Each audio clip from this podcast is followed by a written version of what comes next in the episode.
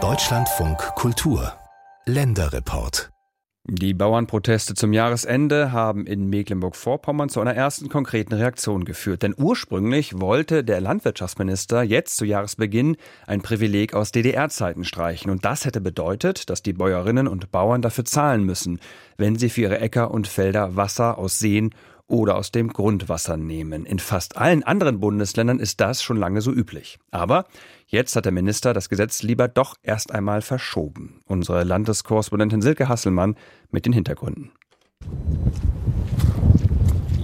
Auch in Nordwestmecklenburg regnet es dieser Tage in Strippen. In den Senken der Felder und Wiesen bildet das Wasser teils beachtliche Seenlandschaften.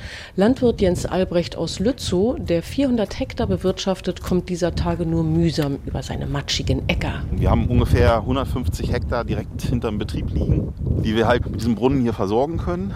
Das kann man ganz gut sehen. Und da kommt ein Teil der Kartoffeln hin auf die Fläche.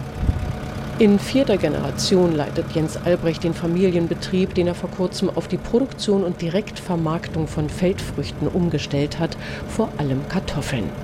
Die hätten im vorigen Frühjahr kaum Knollen angesetzt, weil es zu lange trocken gewesen sei, erzählt der Landwirt. Leider habe sich die Genehmigung des Brunnens für die neue Beregnungsanlage hingezogen.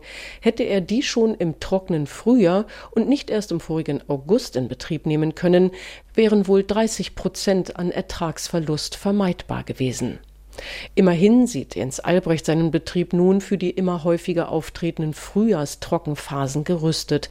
Er zeigt auf die beiden Beregnungsmaschinen mit jeweils 500 Metern Schlauch auf der Trommel und auf die nagelneue Brunnenanlage am Feldrand.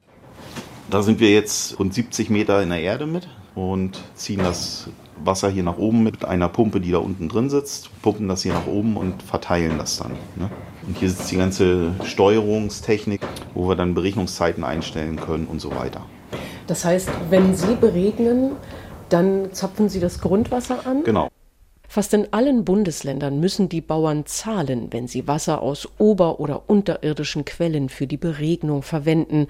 Nur in Thüringen und in Mecklenburg-Vorpommern sind sie davon noch verschont. Wobei ganz umsonst ist das Wasser natürlich auch hier nicht zu haben. Wir haben allein zwei Jahre lang nur für die Genehmigung gebraucht. Alles, was dazu gehört, geologische Gutachten und so weiter. Also da sind wir schon so bei 10.000 Euro, die mal eben so nur für die Genehmigung, bis ich erstmal dahin war, einen Brunnen bohren zu dürfen, fällig waren. Auch die Anschaffung und Wartung der Brunnen und mobilen Beregnungsanlagen kosten Geld. Das Dieselaggregat, das die Beregnungsanlage mit ihren 80 Metern Reichweite bis zu 16 Stunden am Tag in Gang halten darf, wolle betankt sein, ergänzt der Landwirt. Doch jetzt soll auch er für das Grundwasser bezahlen. Mecklenburg-Vorpommerns Landwirtschafts- und Umweltminister Till Backhaus will ein aus der DDR übernommenes Privileg für die Landwirte abschaffen. Zur Begründung sagt der SPD-Politiker: In praktisch allen Bundesländern äh, wird auch fürs Beregnungswasser ein Entgelt erhoben. Und das steht bei uns auch in der Diskussion. So, das weiß auch die Landwirtschaft. Steht es in der Diskussion oder steht es im Entwurf? Es steht auch im Gesetz genauer gesagt in dem Entwurf des neu gefassten Landeswassergesetzes, das unter anderem den nachhaltigen und sparsamen Umgang mit der Ressource Wasser regeln will. Sein Angebot an die Landwirte, wie Till Backhaus es ausdrückt, zwei Cent pro Kubikmeter, also 1000 Liter, bei Beregnungswasser aus Oberflächengewässern wie Seen oder Flüssen. Was das für die Verbraucherpreise bedeutet, habe er mal für ein Kilogramm Kartoffeln, Gemüse oder Erdbeeren ausrechnen lassen, so Minister Backhaus. Da liegen wir bei 0,00 3 Cent, wenn ich das umlege auf das Produkt pro Kilogramm.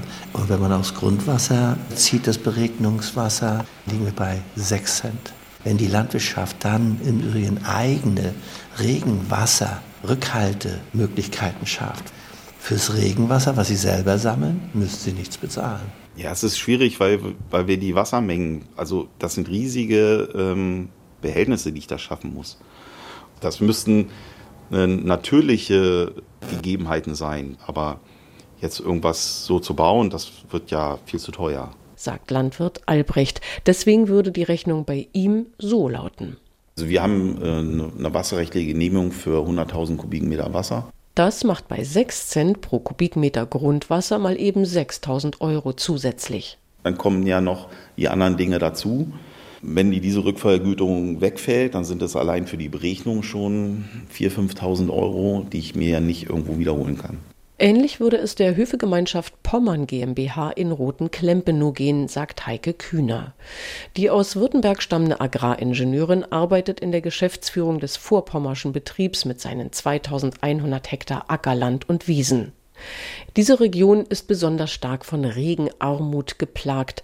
Weil es aufwendig ist und Ressourcen bindet, bewässere man in längeren Trockenphasen dennoch höchstens bis zu 40 Hektar, auf denen Gemüse, Leinsamen und Körnermais gewonnen werden.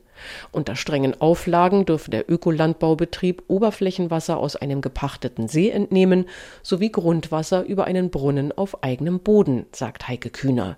Die Folgen des geplanten neuen Wassergesetzes Natürlich würde uns das treffen, denn unsere Möglichkeiten zu bewässern sind komplett von diesem Wassergroschen betroffen.